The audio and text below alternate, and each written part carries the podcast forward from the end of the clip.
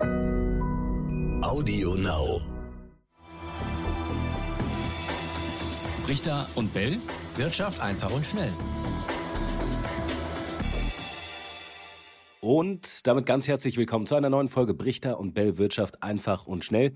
Schön, dass ihr bei uns seid. Wir wollen heute über die Finanzmärkte sprechen. Es geht im Moment nur nach unten. Der Euro auf dem 20-Jahrestief, der Dow Jones hat ein neues Jahrestief, der DAX fällt und fällt, der Goldpreis auf einem ganz niedrigen Niveau und äh, beim britischen Pfund geht es auch abwärts. Was ist da los? Wir wollen heute ein bisschen Licht ins Dunkel bringen, euch ein bisschen auf den neuesten Stand bringen, ein paar Hintergründe erklären äh, und wie immer mit dabei ist äh, der Raimund. Raimund, was ist da los im Moment?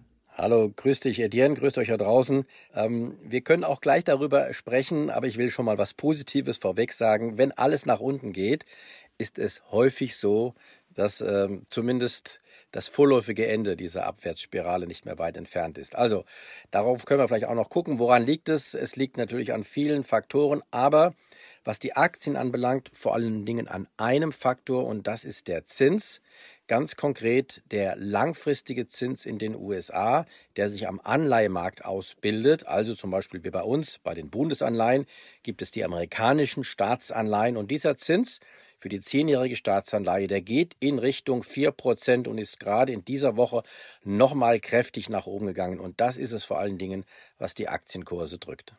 Vielleicht sollte man da kurz einen Exkurs machen. Was genau ist die Staatsanleihe in den USA? Also wer kann die kaufen? Wer bekommt dadurch Geld? Inwiefern wird die ausgebildet? Also die Staatsanleihen in den USA, die äh, können genauso alle kaufen wie die Bundesanleihen in Deutschland.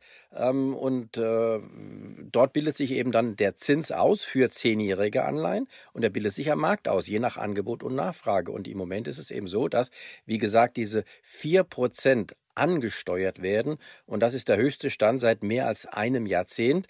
Und das ist für die Aktien besonders wichtig deshalb, der Leit Notenbankzins, der Leitzins, der betrifft ja nur ganz kurzfristige Kredite von wenigen Tagen oder Wochen. Ähm, das ist ja gar nicht so wichtig für die Wirtschaft. In der Wirtschaft wird ja immer, wenn investiert wird, langfristig investiert und auch die Kredite, die dann aufgenommen werden, werden langfristig aufgenommen über mehrere Jahre und genau deshalb ist dieser Zins für die Wirtschaft, für die reale Wirtschaft und damit auch für die Finanzmärkte so wichtig. Aber wie genau funktioniert das mit dem Zins? Weil der Leitzins bestimmt ja quasi das, was die Banken zahlen, wenn sie sich Geld bei der Zentralbank leihen. Und dann, wenn wir uns einen Kredit bei der Bank holen, bestimmt das im Prinzip den, den Kredit, den wir uns holen. Aber inwiefern ist das mit der Staatsanleihe und dem Kredit jetzt der Zusammenhang? Naja, das bestimmt auch den Zins äh, für die Kredite, die wir uns holen. Äh, nehmen wir zum Beispiel äh, die Immobilienzinsen. Auch hierzulande, die orientieren sich nicht am Leitzins der Notenbank, sondern an diesem Zins, der sich am Anleihemarkt ausbildet. Bei uns heißt der auch Rentenmarkt. Das klingt ja noch ein bisschen äh, ähm, langweiliger. Anleihemarkt ist auch der richtige Ausdruck. Hier werden Staatsanleihen gehandelt und da bildet sich ein Zins jedes, jeden Tag im Prinzip durch Angebot und Nachfrage heraus. Und dieser Zins ist bestimmend zum Beispiel auch für unsere Immobilienkredite in Deutschland. Und wir hatten ja schon in den letzten Wochen auch darüber ab und zu geredet. Auch der Immobilienzins steigt ja. Das ist für Häuslebauer, für alle, die in Immobilien investieren, wichtig. Und äh, der richtet sich tatsächlich an diesem längerfristigen Zins aus. Angebot und Nachfrage, sagst du, bestimmt diesen äh, Anleihezins oder beziehungsweise die Anleihen an sich. Ähm, das heißt, viele kaufen jetzt im Moment diese Staatsanleihen, weil ihnen Aktien zu unsicher sind oder weil die Aktien so gefallen sind, kaufen an der Staatsanleihen oder sind die Aktien gefallen, weil die Staatsanleihen so nachgefragt sind? Das ist wahrscheinlich so ein Teufelskreis, oder? Oh, Lieber Etienne, jetzt wird es ganz kompliziert. Ja, ja, natürlich. Möchtest du wirklich, dass wir darüber reden? Mach es einfach und schnell, Raimund. Das ist unser Motto. Das kriegst du hin. Das ist aber, das ist jetzt leider nicht so einfach. Du hast gerade gesagt, alle kaufen Staatsanleihen. Nein, das Gegenteil ist der Fall. Alle verkaufen Staatsanleihen.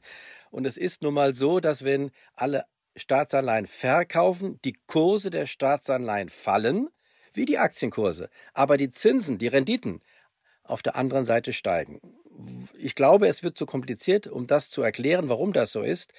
Ähm, man kann es sich am besten verdeutlichen dadurch, indem man sich eine Seilbahn vorstellt, wie sie in den Alpen, wie wir sie kennen. Wenn die eine Gondel hochfährt, fährt die andere runter, umgekehrt. Und genauso verhält es sich mit Kursen und Zinsen am Anleihemarkt. Immer wenn die Kurse fallen, steigen die Zinsen, wenn die Kurse steigen, fallen die Zinsen. Also im Moment fällt ja alles, hast du gesagt. Es fällt Gold, es fällt äh, der Euro, es fällt der, das Pfund, es fallen die Aktien und es fallen sogar die Anleihekurse, weil Anleihen verkauft werden und deshalb steigt der Zins. Siehst du? Ist ein bisschen kompliziert, Ja. ist aber so, sag ich einfach mal. Aber jetzt haben wir dich doch noch zu einer, äh, zu einer verhältnismäßig äh, klaren Aussage äh, gekriegt. Ist doch gut. Haben wir das, äh, haben wir das äh, auf dem Weg geschafft. Also, das heißt, die ganze Leitzinsdiskussion ist gar nicht so äh, prekär, wie es immer den Anschein macht? Also, die Leitzinsen, bis die überhaupt äh, das allgemeine Zinsniveau zum Beispiel auch am Anleihenmarkt bestimmen, äh, das ist, wenn erst äh, über große äh, ja, Transmissionsmechanismen der Fall. Also äh, das kann irgendwann sich durchsetzen auch, aber das dauert. Das dauert äh, Monate, Wochen, Monate, manchmal sogar Jahre. Und es ist vor allen Dingen nicht immer so, dass wenn die Leitzinsen steigen, auch der langfristige Zins am Anleihenmarkt ebenfalls steigen muss. Es gibt genügend Beispiele und ich erinnere mich noch sehr genau, ich habe es ja noch erlebt, das war das Anfang dieses Jahrtausends, das sind die Leitzinsen in den USA auch kräftig gestiegen, aber die Zinsen am Anleihemarkt, die sind umgekehrt kräftig gefallen. Und da haben alle auch sich gefragt, wie kann das sein? Das konnte sein. Ähm, vielleicht noch ein Punkt, warum die amerikanischen Zinsen so stark steigen. Äh, Viele sagen ja, das ist die Notenbank, die dann die Zinsen nach oben treibt. Das mag auch bis zu einem gewissen Grad der Fall sein, aber es kann auch andere Faktoren da reinspielen. Nehmen wir zum Beispiel an, was ich nicht mit Sicherheit sagen kann, weil ich die aktuellen Zahlen nicht kenne, die kommen immer erst im Nachhinein heraus, aber China zum Beispiel hat einen sehr großen Bestand an amerikanischen Staatsanleihen. Und wenn die Chinesen diese Anleihen verkaufen, aus welchen Gründen auch immer, vielleicht ja auch aus politischen Gründen, weil man sie gerade nicht so gut versteht, dann fallen die Kurse auch und steigen die Zinsen. Also auch solche Faktoren können dabei durchaus eine Rolle spielen. Wenn du jetzt gerade schon die Geschichtsbücher aufschlägst, Raimund, hast du eine Situation im Kopf, eine Gemengelage, eine geopolitische, ähm, die sich mit der aktuellen äh, vergleichen lässt in den vergangenen Jahren? Und kannst du daraus irgendwelche Rückschlüsse ähm, mit Blick auf die Wirtschaft ziehen? Nein, also die geopolitische Lage, die ist tatsächlich in meiner Erinnerung einmalig. Die Zeiten des Kalten Krieges habe ich zumindest in den Anfängen nicht erlebt. Und äh, das sind ja jetzt auch die Anfänge, wenn einer neuen geopolitischen Lage, ähm, Kanzler Scholz spricht ja von der Zeitenwende, ähm, das ist tatsächlich neu. Und darauf müssen wir uns ja möglicherweise tatsächlich auch in nächster Zeit einstellen.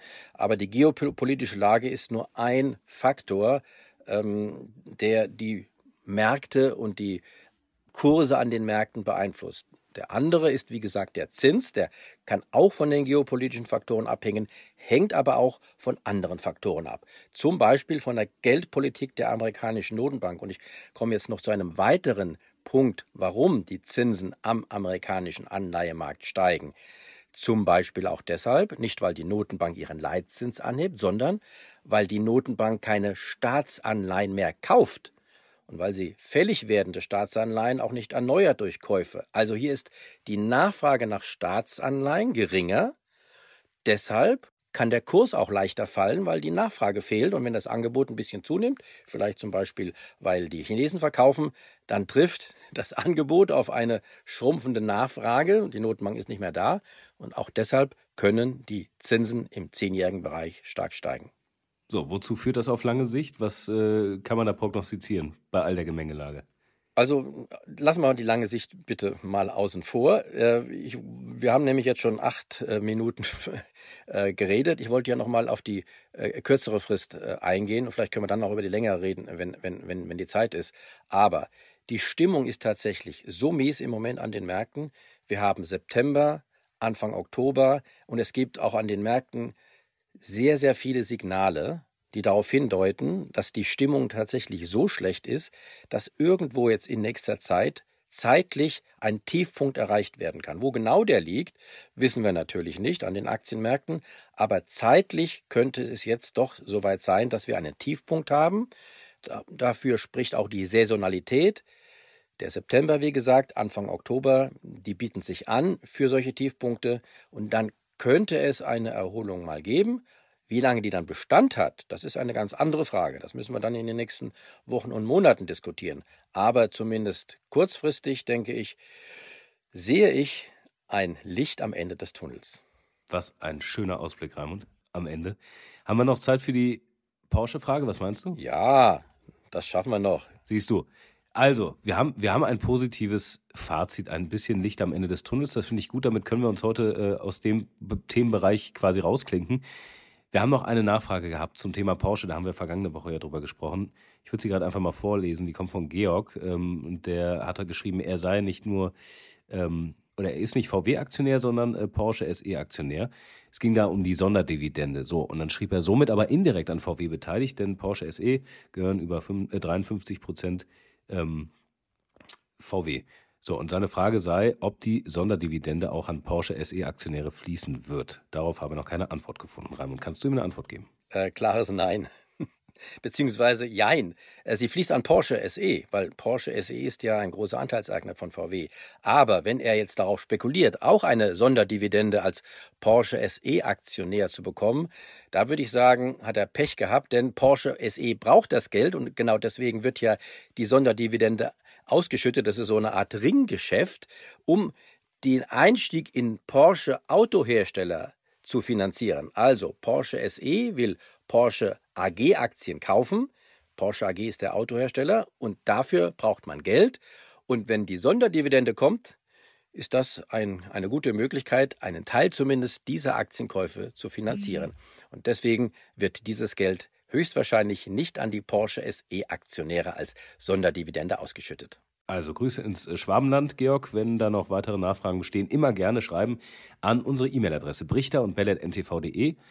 Und dann freuen wir uns auf eure Fragen und auf die kommenden Folgen. Ja, super. Freue mich auch. Ciao, ciao. Bis zum nächsten Mal. Brichter und Bell. Wirtschaft einfach und schnell.